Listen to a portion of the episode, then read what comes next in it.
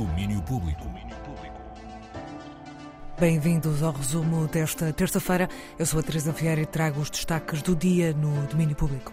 Um dia que começou com a notícia do falecimento de João Donato, instrumentista essencial na cena brasileira, tinha 88 anos.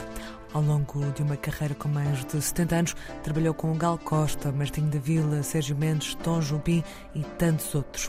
O Joaquim Paulo, que traz semanalmente matéria-prima que a Antena 3 tinha em Donato, um dos seus heróis, e fala-nos um pouco do seu percurso. Perder João Donato é profundo, porque a música dele sempre esteve presente na minha vida. O primeiro disco que comprei foi Sambou Sambou, a seguir o incrível Bad Donato, e depois todos os outros. João, com o seu humor de fino recorte, para citar o escritor Rui Castro, foi uma personalidade única na música, e não digo somente música brasileira. Pessoa de manias e convicções, de coragem e ousadia, recusou trabalhar com Miles Davis. Quantas pessoas fizeram isso? E ele lá tinha as suas razões. Nos anos 50, viveu nos Estados Unidos, onde pôde tocar ao lado de alguns dos seus heróis, lendas da música latina como Mongo Santa Maria ou Cal Tjader.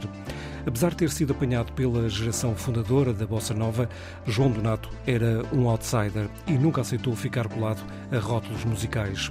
O primeiro disco foi editado em 1956, Chá Dançante, o último em 2020, de nome Serotonina. E esta é a palavra certa para tentar definir a música e a personalidade de João Donato tudo tinha a ver com o sentido do humor, sempre ativo até ao final e com uma curiosidade musical que o levou a trabalhar com músicos de várias gerações e estilos.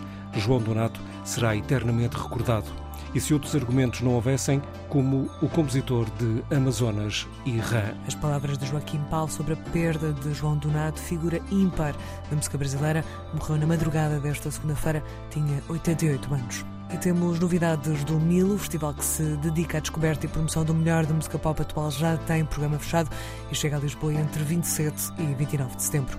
O cartaz conta com os nacionais Gloca Noais e Ana Lua Caiano, a brasileira Júlia Mestre, o espanhol Paco Moreno e os franceses Société Étrange, entre tantos, tantos outros. Ao todo, são 50 concertos espalhados pelas sete salas do Castro Sodré. Music Box, Roterdão, Estúdio Time Out, Lounge, Lisa, Titanic sur Mer e Beleza serão a casa do Mil nesta edição.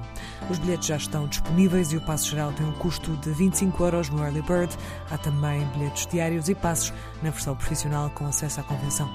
Pode encontrar todas as informações em milisboa.com. E pensando em música nova, Explosions in the Sky anunciaram ontem o primeiro álbum desde 2016. A sequência de The Wilderness chama-se End e tem lançamento agendado para 15 de setembro. E com o anúncio veio o primeiro avanço do disco 10 Billion People. Temos também a música nova de Lost Girls, o do Jenny Rival e Havard Bolden lançaram Ruins, a primeira canção desde o disco de 2021. Slow Dive também com novidades, Skin in the Game, o segundo single de Everything is Alive, próximo disco da banda que sai em 1 de setembro. Agora, em concertos, o rapper Larry June vai atuar em Lisboa, no Beleza, no dia 4 de outubro. Em mais um concerto da Versus que marca o arranque da digressão mundial Larry's Market Run. Larry June é natural de São Francisco e em 13 anos de carreira já tem na bagagem mais de 20 álbuns. Os bilhetes estão divididos em três fases de venda e a primeira já começou. Podem encontrá-los em versus.ctickets.com. Larry June ao vivo em Lisboa no Beleza dia 4 de outubro, véspera de feriado e conta com o apoio da Antena 3. Agora em festivais, nova confirmação no Luna Fest, marcado para a Praça da Canção de Coimbra entre 16 e 20 de agosto. O festival anunciou The Parkinsons, vai fazer parte do alinhamento do dia 18 de agosto, juntando-se aos The Damned, La Femme, The Flashstones e The Star Spangles. E voltando à música, ontem foi dia de aniversário do Sam the Kids e desde 2020 que dá prendas aos fãs nesse dia. Este ano com Quarto Mágico, uma compilação de beats que ao longo dos anos foram cedidos a vários rappers para que estes criassem as suas canções. Não são por isso os instrumentais como os conhecemos, mas sim versões mais cruas dos mesmos. São a todo 15 instrumentais, agora disponíveis em conjunto neste quarto mágico. E por fim, depois de muitos anos de ameaças, o centro comercial Stop no Porto está mesmo a ser parcialmente encerrado. Este centro comercial é histórico no Porto, com centenas de músicos a ensaiar nas várias salas ao longo dos anos. Em causa estarão queixas de ruído que remontam a 2009 e que se terão mantido ao longo dos anos. Bruno Costa, um dos músicos que usa o centro comercial Stop para ensaiar e que faz parte de uma das associações de defesa do local, diz que não entende de onde vieram essas queixas. Há, há para aí uns três meses atrás uh, foi feita uma reportagem na, na RTP Um, e como parte dessa reportagem aparecem vizinhos e uh, donos de, de, estabelecimentos comerciais até uh, aqui ao pé e todos dizem o mesmo.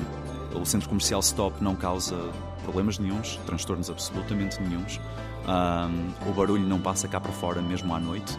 Uh, não há motivo de queixa e as, as, relações entre as pessoas, os músicos de cá e as pessoas lá fora são um, absolutamente excelentes e, e super amigáveis portanto não há, não há problema nenhum a nosso ver, nunca tivemos queixa de que, de que nós tínhamos conhecimento, pelo menos. As queixas de barulho poderão estar a motivar então o encerramento de mais de 100 lojas do centro comercial.